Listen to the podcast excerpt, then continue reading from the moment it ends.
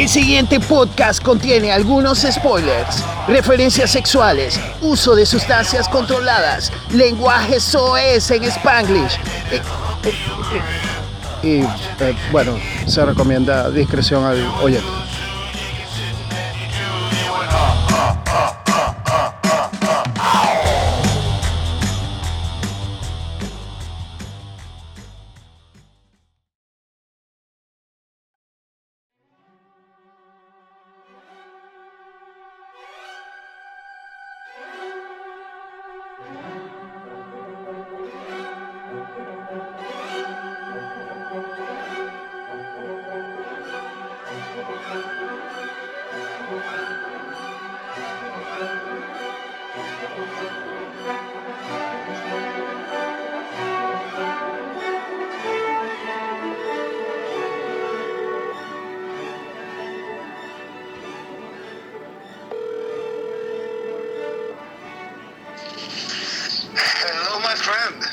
What's up, buddy? ¿Cómo vamos?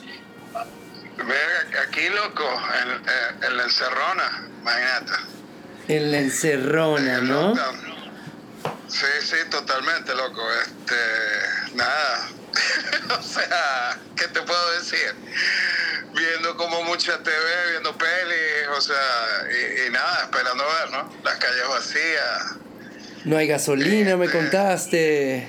Sí, loco, estoy, o sea, casi en cero de gasolina y, y bueno, no hay despacho de gasolina por ningún lado. Y bueno, esperando ver cómo, cómo evoluciona todo, ¿no? A ver, corrígeme si me equivoco, pero yo creí que lo único que lo, po- lo único que quedaba en Venezuela o lo único que había era gasolina. Bueno, más o sea, tenemos como problema de escasez de- desde hace varios meses, ¿no? O sea, las colas esas kilométricas. Ahora, o sea, no hay nada, ¿no? Wow, Están bro. cerrados los, los despachos a, a todos lados, ¿no? Este, y bueno, esperando ver, loco, esperando verlo. Bueno, brother, yo creo que este ahorita más que nunca vamos a lo de nosotros. No vamos a hablar de Venezuela, no vamos a hablar del coronavirus. Vamos ahorita a hablar de cine, brother. Y quizás nos entretengamos un pelo nosotros y quizás entretengamos a otras personas. Exactamente. Eh, verga, loco, este, tenías razón, que mala fue The Rise of Skywalker. La Eh. acabo de ver como, o, o sea, la pusieron en pay-per-view y la vi ahorita. O sea, la, la terminé de ver hace como una hora y en verdad este, eh, eh, estuvo feo. O sea, inclusive para, para una persona como J.J. Abrams es como que, loco, pero tú fuiste de verdad a trabajar, o sea, estabas dirigiendo esta vaina o se la diste al asistente de dirección. Em, Sí, porque es, que es como un paquete como de fanservice, ¿no? Y, y, no sé, mucha gente odió como, como The Last Jedi, a mí no me pareció para nada mala, ¿no? Bueno, Este, este, este, The Last Jedi, yo soy muy fanático de, de Ryan Johnson, pero aun cuando me gustó la película, me parece que tiene también unas concesiones que son demasiado Ewoks, ¿no? Como que es como que venga, loco, ibas muy bien y te metiste con otro paquete, pero Star Wars es algo muy difícil, ¿no? Porque todo el mundo es un fan, algunos crecimos con diferentes épocas, con diferentes películas, pero indudablemente para mí de todo ese paquete como que lo mejor que he visto después de El Imperio contraataca es quizás Rogue One, ¿no? Que me Loco, parece una Rogue película One increíble. es- Rogue One es lo máximo. O sea, Rogue One es demasiado buena. Es que tiene otro tono completamente diferente, loco. O sea, me, me encantó, me encantó eso y un trabajo que hizo Gendy Tarta- Tartakovsky, creo que se llama, que es el director de, de 2D que hacía de Powerpuff Girls y el laboratorio de Dexter, que hizo como que una serie de, de películas para Star Wars entre la segunda y la tercera que dirigió otra vez George Lucas, ¿no? Entonces estaban como que... Ah, de, de- eh, ese es de Clone Wars. creo. Exactamente, de Clone Wars, Eh, exactamente. Sí, sí, loco. Eh, eh, eso, esa serie animada es bien de pinga. Es súper de pinga lo que es nuevamente, se parece mucho a Rogue Tone en cuanto a un tono un poco más sombrío, pero dándote todo lo, o sea, todo lo, lo que cada fan quiere de, de Star Wars. De hecho, hay un solo capítulo que es, todo el capítulo es nada más como que Mace Windu, o sea, el, el personaje de Samuel L. Jackson, Ajá. echándose a un ejército entero, los Stormtroopers y las Ajá, naves, ajá, sí, y es como que él solo como contra sí. 300 y está un niñito viendo toda la vaina, ¿no? Desde una montañita y verga. Y el episodio es arrechísimo porque te explica más Sí. sin palabras, en guion, el personaje que en dos películas enteras con George Lucas intentando cre- cre- crear el personaje. digamos, la, la trilogía de precuelas de George Lucas es increíble, pero es como una clase de cómo, o sea, no hacer como diálogo expositivo, ¿no? O sea, porque todo es como diálogo expositivo malo, ¿no? Bueno, Eh, pero aún así, brother, la, la última... Increíble. La última de J.J. Abrams, o sea, todo comienza, o sea, con el guion, ¿dónde está el guion, loco? Pero, Sí, ¿dónde loco, está el guion, man? O sea, Muy clichudo, muy chaborro, muy chaborro. Por cierto, ¿no? Eh, Ya que somos fan de, de, de Rogue One, ¿no? Una de las vergas más de ping así de, de Rogue One es, es como volvieron a, ¿sabes? El uso de Darth Vader. Uy, loco, vergación de bueno es. Es así como que el post-credit scene, ¿no? O sea, muy sabroso es ver a ese Darth Vader así en, el final. Ese final loco es, es demasiado bueno, ¿no? Y, bueno, eh, muy buen trabajo de fotografía de, este tipo, este Greg, eh, Greg Fraser, ¿no? Que por cierto, casualmente, ¿no? Porque, porque este programa eh, lo vamos a dedicar a hablar un poco así como de, de Denis Villeneuve. ¿No? Y, y todas las películas excelentes que hizo como en los 2010, ¿no? Correcto. Este Greg Fraser, Greg, Greg Fraser va a ser el director de fotografía o el director de fotografía de Duna. Oh, en serio, no está trabajando con. es- A, a Dickens, pero no, no, no, es, es este, es este señor Greg Fraser, ¿no? y, y ya, ya había trabajado con, con Denis o no? No, no, no, esta es la primera película que hace con Villeneuve. Bueno, de hecho, sí, la fotografía de, de Rogue One es, es bellísimo y aparte, como eso de agarrar una isla tropical y hacerle el set- parte de, de un set de, de Star Wars, me pareció una idea increíble, ¿no? Y se presta mucho para explotar la fotografía de una manera nueva que no se había visto todavía en todo ese universo, ¿no? En ese universo, sí, y, y bueno, la vibra muy así como 12 del patíbulo, ¿no? Exactamente, que- ¿no? Y, Que y la, la, la película así como de Misión Suicida, ¿no? Es, es verga, disfruté mucho eso, ¿no? Exactamente, brother. Y, y saber que, eh, que está involucrarte emocionalmente con la, con la despedida de todos estos personajes que cada uno se va sacrificando, ¿no? Y es, es, bellísimo, de verdad es un tremendo peliculón, o sea, mi tremendo peliculón. Exactamente. Pero bueno, Este, bueno, ayer estaba en casa de mi amigo canadiense, uno de mis panas, eh, y estuve hablando un poco del episodio que íbamos a hacer hoy. Y. Lo primero que tenemos que saber es que la pronunciación o mi aproximación a la pronunciación de nuestro tema de hoy es Denis Villeneuve. Es Denis en vez de Denis y es Villeneuve en vez de Villeneuve. Exacto, sí, lo que pasa es que exacto, nosotros es como muy como, como lo estamos diciendo como muy el Denis gringo, ¿no? Pero es, es como Denis. Es como Denis y bueno, ya, ya de aquí en adelante nos van a perdonar que lo llamemos como nos vaya saliendo, porque realmente, realmente, a ver, que habíamos hablado un poco en el episodio anterior. Mi experiencia con este señor es que cada una de sus películas me ha volado la cabeza. Eh, me llama mucho la atención como que este, es- tiene un poco ese aire de los hermanos Cohen en el sentido de que puede brincar de géneros impecablemente sin perder su, su, su signature, ¿no? O sea, este señor te puede hacer películas de acción, puede ser policiales, puede ser ciencia ficción, este, documentales, dramas familiares. O sea, le falta hacer una comedia, ¿no? Pero, pero realmente...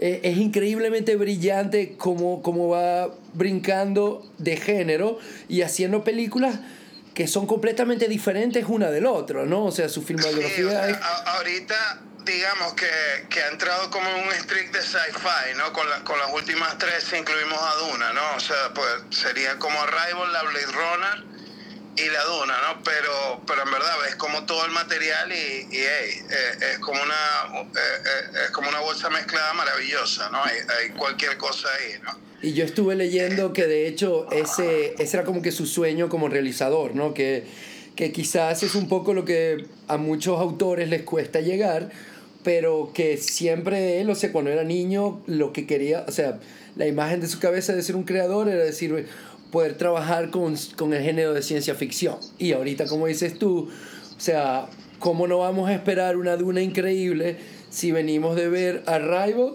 y quizás uno de los retos más difíciles cinematográficos en los últimos tiempos, que es hacer una secuela a Blade Runner? Loco, yo, yo, este, esa fue ese año, fue la experiencia más increíble que yo tuve en una sala de cine, ¿no?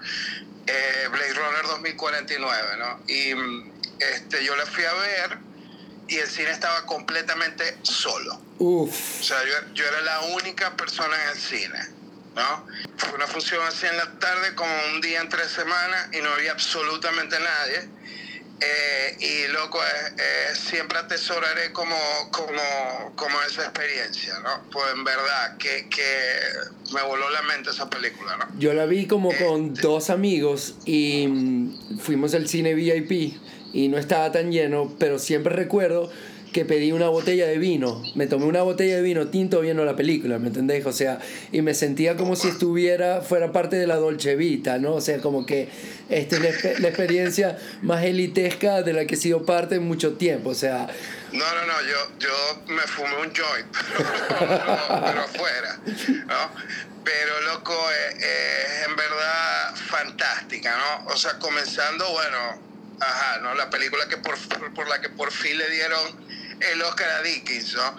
Esos visuales eh, eh, son increíbles, pero, pero, o sea, primero que todo, como toda la construcción del mundo, ¿no? Todo el diseño de producción este, comenzando nada más por la chaqueta que carga el carajo todo el tiempo. O sea, la chaqueta como pedazo de diseño es perfecta. Es perfecta, es perfecta. Y con todo, o sea, con cada beat así de, de- de la película, eh, es todo perfecto. Los edificios, la ropa, como todos los vehículos que puedes ver, este, las armas, eh, todo se ve demasiado increíble. La iluminación en las calles, todos los anuncios, ¿no? Y- y es un como- diseño de producción, verdad, brillante, impecable. Y a, y a la vez como tener, hacer homenaje a una película de culto dentro de la ciencia ficción y de la cinematografía, pero aportando un sabor nuevo y, y yo lo he visto ya como tres, cuatro veces y, y, y realmente como que me cuesta admitirme a mí mismo que quizás me parece que como película funciona mejor que la Blade Runner original, que es un clásico, pero como película esta realmente es un poco más cohesiva en muchos aspectos, ¿no? Es Sí, sí, es como más tight, ¿no? O sea, porque bueno, claro, ese también es como el encanto de, de Blade Runner, ¿no? Y, y bueno, todas esas versiones distintas y... La ambigüedad sobre si Decker es o no un replicante, que me encanta que sabes Ridley Scott por un lado dice claro que sí, y Harrison Ford por el otro dice de qué estás hablando, brother. O sea, yo hice el papel y nunca lo- y, y no es un replicante. Entonces, como que es muy bonito, sí, ese, ese área gris que tiene la película. Sí, pero eh, tiene demasiadas cosas buenas. O sea, por ejemplo, me, me encanta demasiado el, el- el papel de Love, eh, que es como la replicante esta, este, que está al servicio de Wallace, ¿no? Que es, digamos, como el villano de la película. Claro, correcto, Eh, correcto. eh, terrorífica, ¿no? Hay, hay una escena magnífica eh, donde Kay, ¿no? Que, que es el, el replicante así, eh, Ryan Gosling. que es Ryan Gosling, va llegando al basurero, no sé si te acuerdas, este, y entonces, o sea, le, le disparan como con un arpón magnético, la nave cae, y entonces ella se está haciendo las uñas y está como dirigiendo el ataque. Claro que sí, por supuesto. Como ¿no? exactamente. Sí, e- esa escena me encanta. Papelito de Mackenzie Davis, así que El papelito de Mackenzie Davis es excelente, todos. Dave Bautista también. Dave está- Bautista, brother, excelente. Y, y bueno, ¿No? Ana de Armas, ¿no? Como que de verdad que ya estaba eh, afianzando su carrera, pero el papelito que hace como Joy de, en la película Es es, incre- es increíble, ¿no? Es, es un... Es perfecto, ¿no? Y, y, mm, tienes como, bueno, esa imagen que es, o sea, digamos, un clásico instantáneo, ¿no? O sea, es como arquetípica, es, es como la ves y, y- y ¿sabes? Se dispara como el pocotón de receptores en tu cerebro cuando ves esa imagen, ¿no? La de la, de la publicidad de ella gigantesca este, frente a él, frente a Ryan Gosling, después de que la mataron. Y exactamente, y mm, bueno, y es esa idea, ¿no? De que, de que eh, tanto los replicantes como los robots, o se, se está manteniendo en la trama de las dos películas, eh, tienen un alma o no tienen un alma. Hay hum- humanidad, por más que sea este, porque hayas nacido o porque te hayan creado. Y esa idea como de que la joy de él no es una, sino que es simplemente un programa, ¿no? O sea, hay millones. ¿no? Eh, es, es, es muy... Hay muchas ideas que están demasiado bien desarrolladas durante la película y siempre me encantó como que ese final también de Ryan Gosling eh, a las afueras en las escaleras, ¿no? Que me recue- te recuerda quizás el, momento, el mejor momento de la Blade Runner original, que es Ruther Hauer haciendo el monólogo de Tears Under the Rain, ¿no? Que es, Sí, tiene esa sí. misma fuerza y es ese mismo homenaje, que de hecho creo que utiliza la misma pieza musical, o una variación de la, del, del Sí. tema ¿no? Y- original. Y, es, y es como el concepto de, de, mm, sacrificio, ¿no? Un poco. ¿No? O sea, porque, digamos, el, el personaje de Kay, así, eh, su arco llega como al, al punto más humano posible porque de alguna manera se sacrifica como para darle ese chance a Harrison Ford de, de volver a encontrar a su hija. Exactamente, ¿No? exactamente. Este, y es una, eh, es una emoción, o sea, demasiado elevada, eh, eh, ¿sabes? En el rango como de las emociones humanas, ¿no?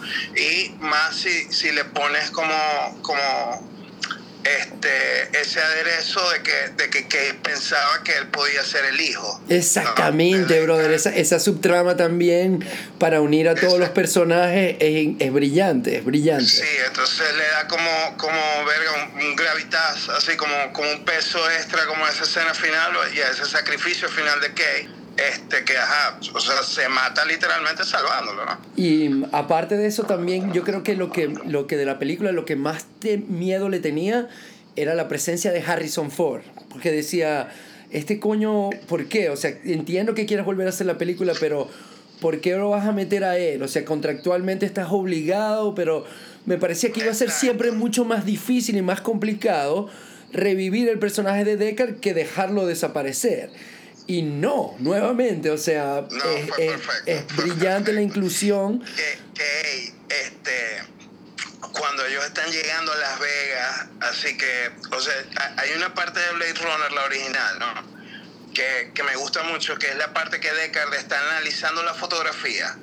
Correcto. O sea, que la mete como en la computadora y entonces, o sea, comienza a decir cuadrante tal, tal, y entonces comienza a ver como más de lo que está aparentemente en la fotografía. ¿no? Exactamente. Con el análisis así de la computadora. Entonces hay un paralelo eh, que me gusta mucho que es este, cuando están llegando como a Las Vegas, que, que ponen como el drone, ¿ok? Y entonces comienzan como, como a hacer también lo mismo, o sea, como cuadrante tal, pero con la cámara del drone.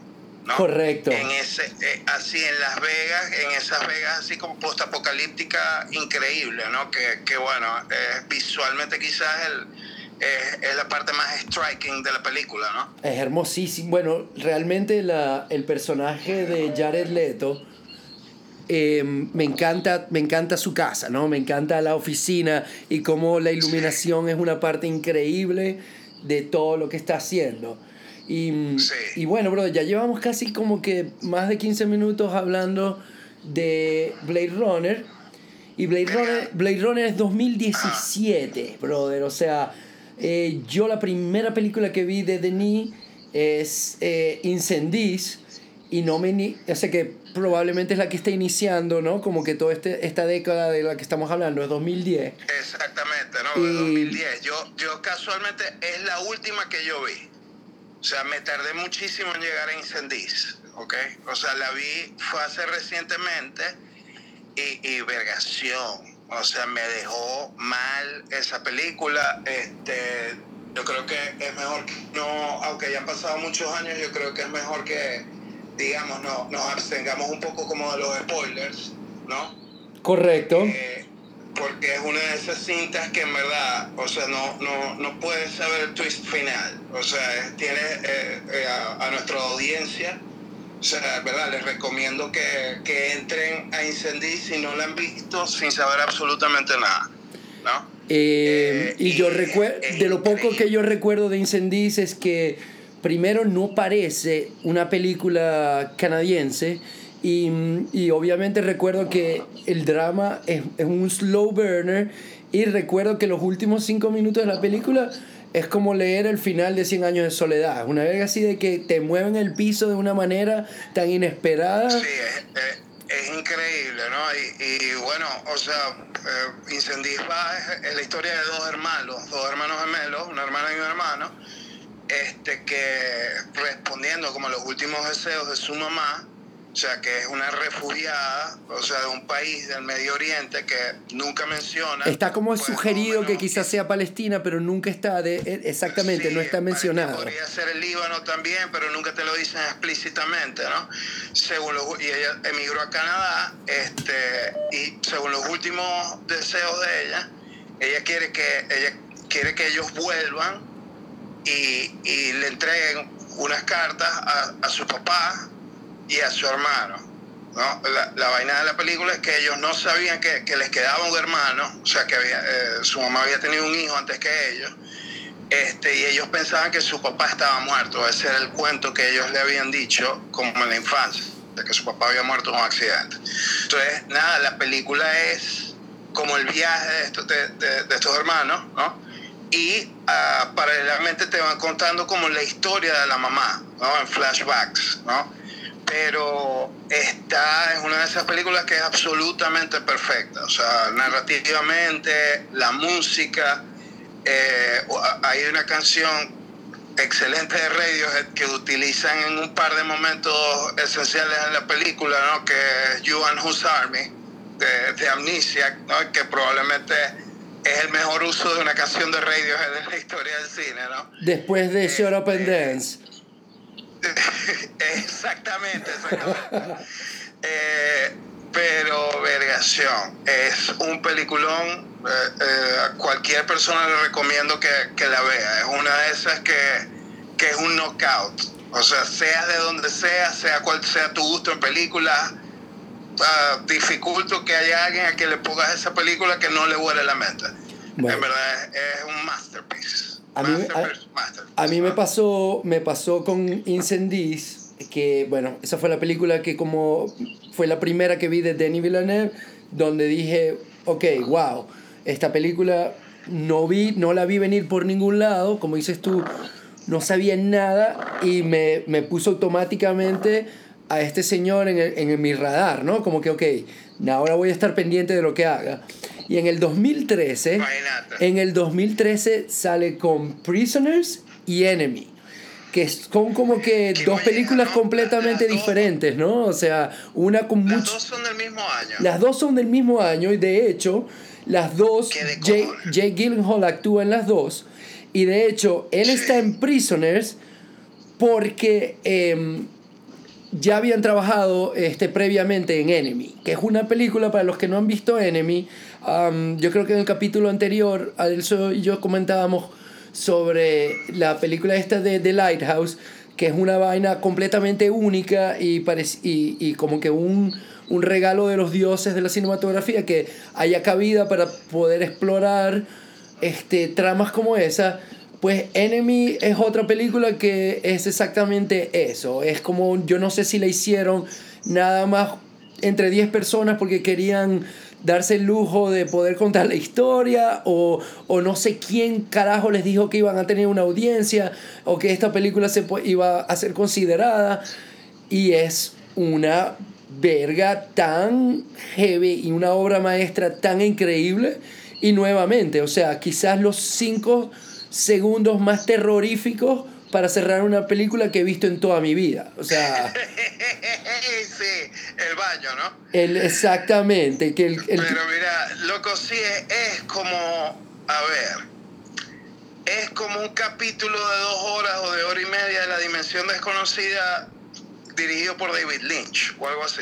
exactamente, una, ¿Sabes? realmente, sí, Sí, es como un- una historia fantástica, o sea, surreal, pero es, es- la atmósfera es como tan macabro, es tan surreal todo, es como opresivo, tiene como un filtro un poco sepia la película. Correcto, correcto. Y ese es, es, Eh. es filmada en un suburbio de Ontario y entonces ese de, de Toronto, perdón. Y entonces eso se nota también bastante en el, en el look y, ¿no? Y, y y es como pequeña, ¿entiendes? O sea, es como pocos actores. Minimalista, eh, exactamente, cuatro actores principales. eh, setups bastante sencillos, tal, pero es una locura. Bueno, y básicamente Y- para, para la audiencia, para los que no lo han visto, Jake Gyllenhaal interpreta eh, dos personajes en la película y básicamente el, el personaje principal, si lo queremos llamar, es un profesor de universidad que se da cuenta que existe una persona idéntica a él.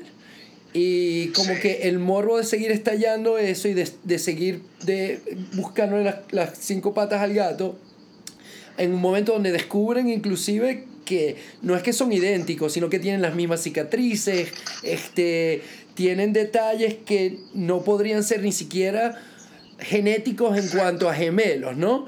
Y bueno, Sí, es, es, es, es como, como dice, una lata de gusano metafísica, ¿no? Porque, o sea, porque, digamos, llega un po- o, o sea, hay un determinado punto donde, hey, no es que somos gemelos, es que somos la misma persona, men. y exacto, ¿no? Y entonces Tiene obviamente... un montón de implicaciones siniestras de la película que coño. Y, ¿no? y aparte de esto, el, el guion original, creo que donde está basado la historia corta, tiene que ver con, con invasores este, intergalácticos o interplanetarios que están colocados en la película de una manera, wow, terrorífica, ya lo, ya lo mencioné, pero también tan nefasta e inteligente y tiene, bueno, realmente no podría de- inclusive describirle la película a nadie, pero no me canso de recomendarla porque es, es una, es, una, es una joya de película y... eh, Y bueno, yo creo que la razón principal por la que funciona, ¿no? O sea, aparte de, de,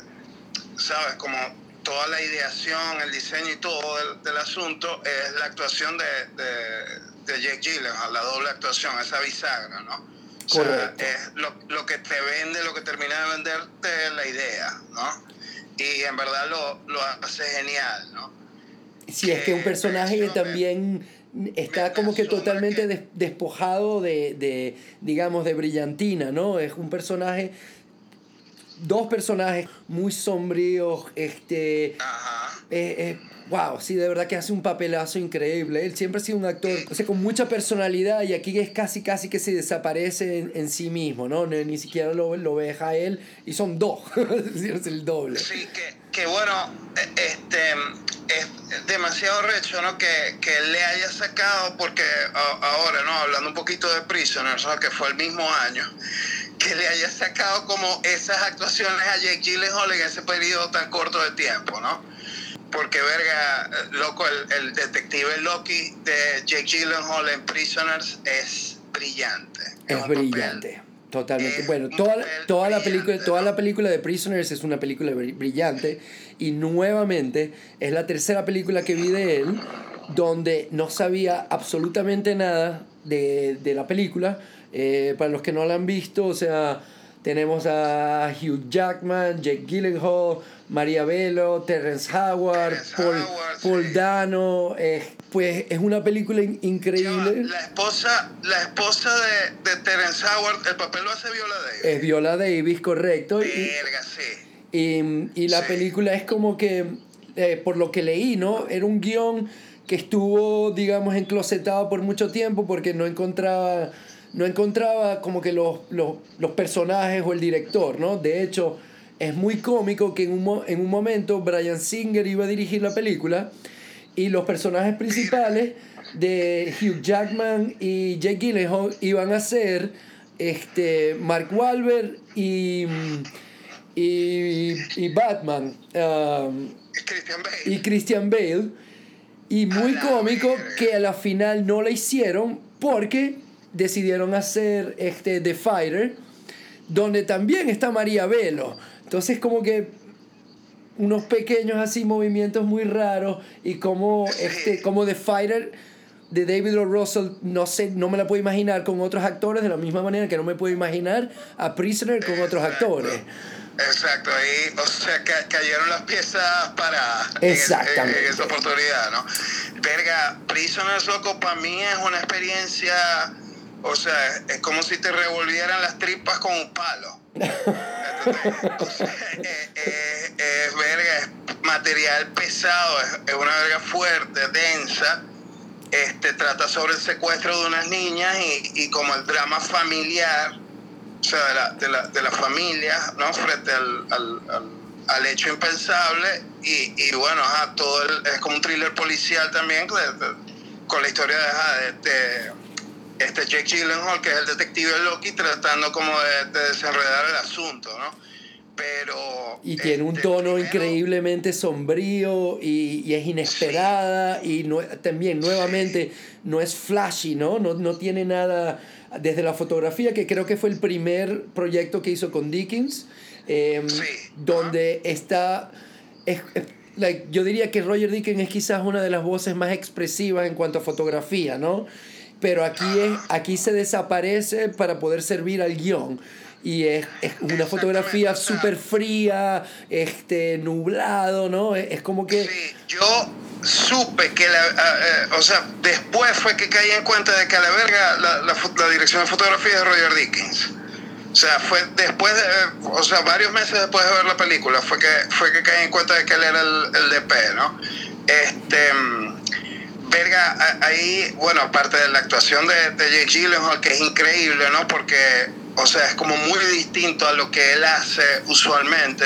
El detective Losky tiene como unos tics este, bastante particulares, o sea, parpadea como de cierta manera, o sea, es bastante específico, ¿no? Pero eh, Hugh Jackman, loco. Hugh eh, Jackman quizás probablemente el mejor papel que ha hecho en su carrera. Sí, para mí ese es el mejor papel de Hugh Jackman. O sea, nunca ha estado mejor en otra cosa. Es es como un nervio expuesto. Eh, ¿no? y es como de verdad, como que los últimos, como si literalmente a Wolverine, Wolverine le quedan cinco minutos de vida y está, está entre el sufrimiento y la rechera que tiene por no poder conseguir algo, ¿no? Exactamente, loco, es, es, es en verdad variación, escalofrío, para el pelo, ¿entiendes? Porque es como una masa como de emoción y de furia pura, ¿no? En esa película también, loco, este, hay, hay una escena ahí, ¿no? Eh, con María Velo, que cada vez que yo veo esa escena, loco, se me salen las lágrimas, ¿no? María Velo está excelente, el, o sea, el papel, el personaje de ella es tan complicado también, o sea... Sí, y hay una escena, o sea, donde, donde Hugh Jackman entra al dormitorio y ella está acostada llorando y ya la niña tiene, o sea, como 48 horas o tres días ya desaparecida. Y ella está llorando y es tan devastadora la actuación, loco. El, el sonido de su llanto, entonces él, eh, ella está como reclamándole a él, tú siempre dijiste que nos ibas a mantener seguros, tal, eh, y entonces él le da como unas pastillas como para que ella se calme, pero es demasiado brutal es una de esas instancias, o sea, de dolor expresado por un actor en cine que, verga, loco, hay, hay pocas otras escenas que, que, se le puedan parar al lado. No, esa escena cada vez que la veo, o sea, eh, no se me llenan los ojos de lágrimas, es demasiado fuerte, ¿no? Bueno, y no sé si estaremos diciendo mucho también, pero toda la relación de pareja de ellos dos en la película es increíble, pero pero, es que nuevamente en la película todo el mundo está excelente y todo el mundo tiene un peso y, y una... O sea, los personajes están tan bien desarrollados que... Paul Dano, Melissa Leo, o sea, todo el mundo está súper bien ahí. Pero sí, pero sí, pero sin duda es el show de, de, de Hugh Jackman y, de María Velo, ¿no? Es, son los personajes principales y es como que realmente te hacen partícipe del viaje emocional que están teniendo, de las frustraciones de... de, Loco, ve, hay, hay otra escena donde Hugh Jackman llega y está Loki en el carro, loco, estacionado frente a la casa de él. Y llega Hugh Jackman y se le monta en el carro y le comienza a reclamar que qué coño está pasando con la investigación tal, pero el, carajo comienza a pegar gritos y le comienza a dar coñazos al tablero del carro. y qué molleje perfecta es esa escena. O sea, es 40 segundos y, y es como los dos como en el top de su game, así como actores. Correcto. En verdad, correcto. Es verdad, tiene demasiados momentos muy, muy, muy buenos la película. Altamente recomendable. Altamente recomendable y ya, o sea, no sé si nos, si nos siguen escuchando, estamos hablando del mismo director, tres películas completamente diferentes y, y hablando de, de películas diferentes, este señor Denis vuelve otra vez con más fuerza que nunca, con otra verga completamente diferente y quizás la película de él que yo más veces he visto, quizás la he visto unas 7, 8 veces, porque es imposible no verla. Y estoy hablando obviamente de Sicario. O sea... Yeah, baby. Qué molleja buena es Sicario. Qué molleja buena es Sicario. Y qué molleja de nuevamente de, de, de bien todas las decisiones, ¿no? Sabes que originalmente como que el personaje principal iba a ser un hombre, pero de Villeneuve y el guionista pelearon mucho porque fuera Emily, Emily Blunt, ¿no? Que, que nuevamente no te puedes imaginar a nadie más en el papel. Eh, nuevamente Roger Dickens haciendo una fotografía ya mucho más en su elemento, que es bien expresiva, eh, que es parte de la trama, que la, No, mu- y- y- la música, brother, o sea... La música es para cagarse parado, esa música. Es como- sea, creo la- que- creo que leí por ahí. Esta que, que, ¿Cómo es que se llama ella? Hindur algo, ¿no? No, sabes que yo creí que era ella, pero me confundí y es, es un tipo. Y de hecho ha hecho tres películas con él. Am, yo creía que era ella, pero no. Bueno, la música es, bueno, increíble, ¿no? Este, y verga, loco, eh, esas tomas así de Dickens, así de, de, de, ¿sabes? Por ejemplo, esas tomas aéreas del, del puente, del paso en la frontera, ¿no? Cuando llegan a Juárez, ¿no? Eh, todo el look de la parte final, cuando ellos entran al túnel con la cámara infrarroja. Que eso no lo hicieron en post, eso lo grabaron así, de hecho. O sea, Exacto, ¿no? Este, verga, loco. No, y, y hay una cosa magnífica de la película que es, es como mm, la utilización de los colores eh, de acuerdo con los personajes. exactamente, ¿no? exactamente. Este, eh, los que están como del lado más, eh, digamos, más claro de la ley, tiene como una paleta más gris y azul, ¿no? A medida que se van como, como metiendo ya como más para el otro lado, se va poniendo como más, más como color kaki, marrones y, ¿sabes? Tiene como una utilización muy, muy, muy a propósito, así como de los colores, de acuerdo con los personajes, ¿no? Y la ropa que tienen, ¿no? Y aparte, a ver, ¿cómo explicar? Una de las cosas que más me gusta de, de Sicario es que, que es un, realmente es un drama político de corrupción, pero tiene unas escenas de acción que es lo, me, o sea, lo mejor de la escuela de Michael Mann y tiene un desarrollo de personajes también increíblemente eh, casi effortless, ¿no? Sin esfuerzo. Benicio del Toro como que habla, tiene como que cinco líneas de diálogo y hace uno de los papeles que mejor ha hecho en- en- para mí en su carrera, ¿no? Es, un, Sí, es un personaje que nada más la mirada te lo dice todo, o sea... Sí, y está como tan lleno como de misterio, ¿sabes? Es como tenebroso. Eh, o sea, lo ves y, y nada más como el look ya te inspira así como, va, este coño es peligroso. Y el, el personaje de, de Josh Brolin también, que es un cínico completo, así un tipo ya deshumanizado, un soldado deshumanizado, así como que ya todo le sabe a mierda, ¿no? Y, y, y Sí, para Y- él... ya- sí, y es como todo muy business, ¿no? este, eh, el coño, no, todos están demasiado bien. Me gusta mucho también como la dinámica entre, entre Brolin y Del Toro, ¿no? Que, que bueno, la, la explotan para mayor efecto en, en la Sicario 2, ¿no? La cual está es un- también un tremendo esfuerzo de seguir una película como Sicario. Sicario 2 está muy buena. Es arrechísimo también, este, pero no, como está loco, nada. O sea, tiene unos set pieces magníficos así, el, el, el- la escena del tiroteo este, en el puente. En el puente es increíble, loco. La, O sea, la- la- la frontera, la mecánica, o sea, y la espacialidad de la escena, este, todo es tan limpio, ¿no?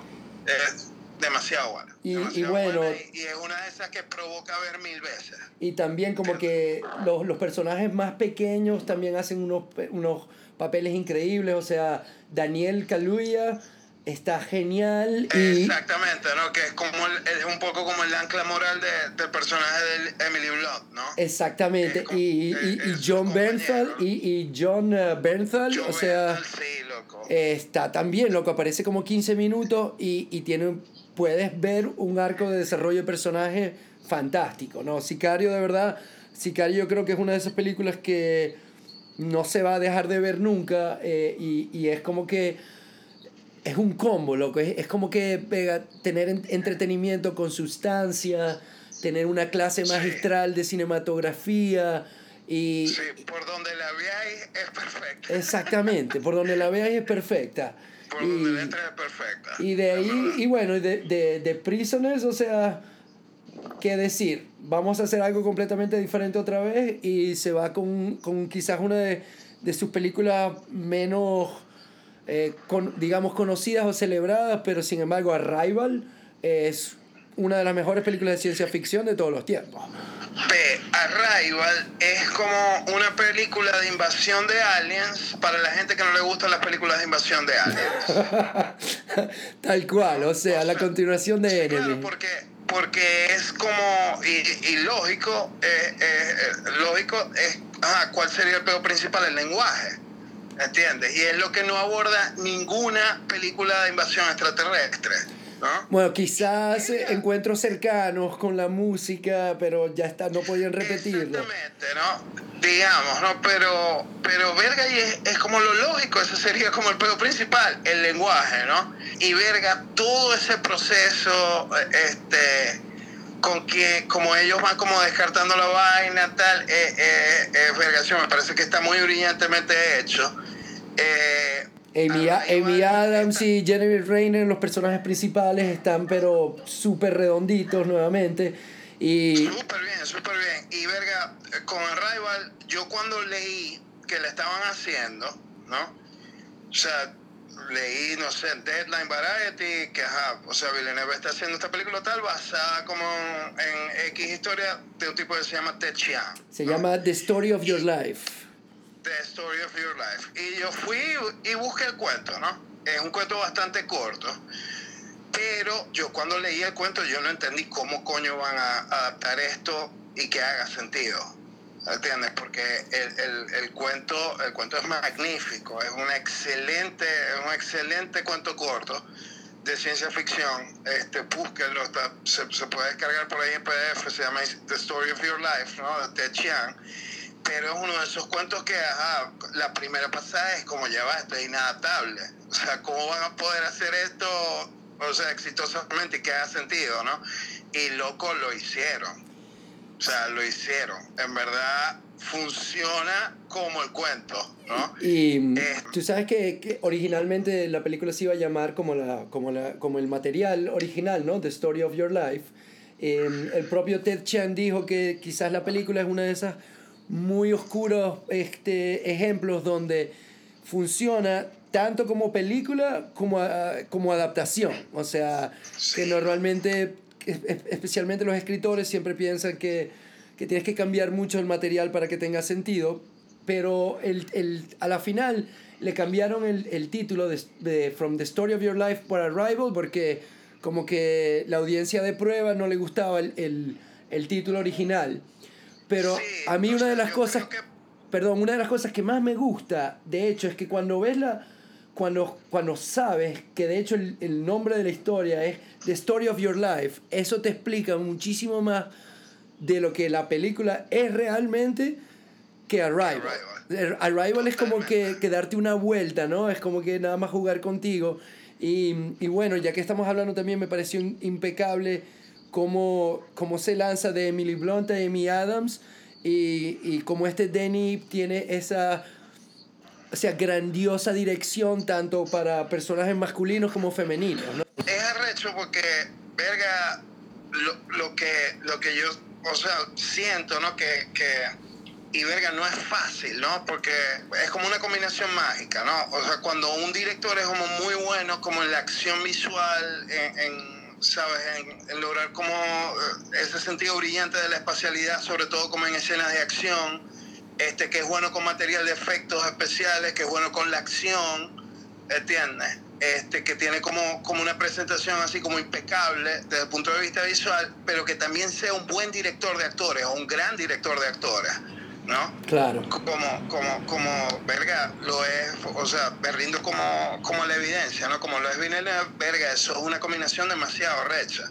Y en verdad, consistentemente en todas sus películas, verga, y actuaciones buenísimas. O sea, por todos lados, all around. Y digamos que es un director que de ninguna manera lo está, está jugando este, safe, ¿no? O sea, toma unos riesgos increíbles con cada película que decide hacer, con el material y, y nuevamente es, es, es, tan humano eh, como, como él trata todas las películas, todos los personajes. Realmente todas sus películas tienen que ver con conflictos emocionales, con el desarrollo de personajes y son todas una montaña rusa. Son todas una montaña rusa. Sí, totalmente. Yo, verga, tengo unas expectativas altísimas con Duna. Yo también. O sea, creo que creo que es verga, es un director, o sea, como súper adecuado como para pa ese material en particular, ¿no? Y, este, y bueno, tiene un cast bueno, increíble, ¿no? O sea, tiene un cast increíble. Sí, tiene un cast increíble, ¿no? Está, bueno, imagínate, Dave Bautista, Josh Brolin, este, Zendaya, Timothée Chalamet, eh, Oscar Isaac, este, Jason Momoa, Rebecca Ferguson, tiene, tiene tremendo reparto para para esta, ¿no? Que bueno, tengo entendido que, que van, van, a ser en dos partes, ¿no? Así es, creo que son que se fue confirmado que van a ser dos películas. Exacto, creo que están filmándolo todo junto y, y lo van a sacar como, como dos películas, eso es lo que tengo entendido, ¿no? Stellan este, bueno, también está, Javier Bardem, Charlotte Rampling, o sea... qué muy de reparto, ¿no? Este, y bueno, no, vamos a ver qué, qué logran hacer, ¿no? Exactamente. Eh, y bueno, me encanta que, que, que, ¿sabes? Le hayan dado como la confianza y el dinero, ¿no? Para pa hacer semejante proyecto, ¿no? Este, y, y bueno. Y quizás quizás es como que la proyección natural de, de, de Blade Runner en lo que viene. Eh, es una adaptación y sci-fi y digamos el, el canvas está ahorita mucho más grande, pero definitivamente viendo la carrera de este señor hemos visto, hemos visto como nuevamente, como con cada nuevo reto se vuelve un poquito más grande y igualito sigue haciendo su trabajo increíblemente bien. Es, es, como, es como un poco, o sea, como, no sé, que bueno, esto lo hablamos varias veces, como nos pasaba quizá un poquito con Wes Anderson, o sea, que es como vergación lleva, ¿en qué momento la va a cagar? Exacto, ¿no? ¿No? Y, y, no la caga, o sea, sigue delivering, o no, sea, no. sigue haciendo vergas rechísimas, ¿no? Realmente quiero que quede muy claro que este, este episodio es para, para que si no se han tomado el tiempo de descubrir el cine de Denis Villeneuve ya no tengan excusas y le brinquen, porque por donde le brinquen van a encontrar un material que es único, increíble, altamente enjoyable y, y, de, y, y de hecho, ¿no? Como que toda su cinematografía no es que son buenas películas, sino que son películas que vas a poder ver toda tu vida. Vas a películas que vas a poder ver una, cinco, diez veces y todavía van a tener el mismo efecto. O sea, bueno, hablando de décadas así magníficas, este, que bueno, ya sería como, como material de discusión para otras subsecuentes ocasiones, este, coño, los Cohen también tuvieron una buena década, ¿no? Oh, dude, yo soy súper fanático de lo, las últimas cuatro o cinco películas que sacaron, que para mí, cul sí, bueno, culminando con la The Ballad of Buster Scruggs, que me parece de mis tres películas favoritas de los Cohen. Me parece increíblemente buena. La canción de buena fue The Ballad of Buster Scruggs, ¿no? Y es muy heavy porque es como una colección de tragedias. ¿no? Pero, pero, me gusta, exactamente, ¿no? Todas tienen una relación directa con la muerte y, y, y todas sí, logradas de maneras muy diferentes, ¿no? Sí, mi favorita, loco, yo creo que es la, la historia de Tom Waits, que es como la historia del Prospector. Tú sabes ¿no? que, hay, que hay, un, hay un spoiler, ¿no? Que dice que realmente él se muere que es el, el, al final es el fantasma de él el que está todavía cubriendo todos los planes. Y ese, el de Prospector de Tom Waits está increíble, sobre todo como el, el darle el protagonismo a la naturaleza, ¿no? Y, y explotar esa relación entre el hombre y la naturaleza está increíble. Pero la de Liam Neeson, brother, la de Liam Neeson es La de Liam Neeson es demasiado heavy, buena. o sea, demasiado buena. demasiado buena. Y, y, y verga, es muy loco porque cerraron como la década con, digamos, un western y abrieron la década con, con como el western, ¿no? Que es True Grit, ¿no? Exactamente, ¿no? Y de eso es un poquito Verga. quizás lo que, que queríamos hablar, que comienza todo con, como, con True Grit, pero tenemos Inside Llewyn Davis, tenemos Hail Caesar, eh, todas películas, así, A Serious Man, este, inclusive Burn After Sí, Reading, que no fue mi favorita, pero Sí, A Serious Man fue 2009, ¿no? A Serious Man fue 2009, exactamente. Pero, pero igual, ¿no? La- Las últimas, verga, loco, a mí me gusta mucho Run After Reading. Burn After Reading A mí, es- no es... a No, mí me da demasiada risa esa película y vergación, loco. Richard Jenkins está demasiado bien. Richard Jenkins, este, George Clooney está excelente en esa película, loco. Frances McDormand, o sea, todo, todo el mundo, todos los papeles, es demasiado cómica esa verga, Sí. demasiado cómica. Yo creo que, yo creo que podemos hablar de, de la década de los Cohen realmente porque creo que ha- hay mucho material que pasó desapercibido y vale la pena o verlo o, eh, o volver a, Sí. a tener el tiempo Sí, de pasar. Que verga, que verga, por cierto, ¿no? Este, vos sabés cuál es la próxima de Joel Cohen, ¿no? Creo que están haciendo Macbeth, dude. Están haciendo Macbeth con Denzel Washington y Frances McDormand, mamá. Normal. Qué muy es Normal. loco, ¿no? Mira, brother, por Qué cierto, loco, ¿no? mientras estamos hablando un pelo de los Cohen y hablando ahorita que acabo de ver a Frances McDormand, para los que tengan la oportunidad y si no lo has visto, yo pasé mucho tiempo sacándole el culo a Fargo, la serie de televisión, porque dije, ¿por qué coño van a hacer esto? Y esa serie he visto No, tres temporadas y las tres temporadas son una joya cada una. O sea, es lo como que... máximo, lo máximo, lo máximo. O sea, no tiene desperdicio Fargo. ¿Qué molleja de serie de televisión tan buena? Exactamente.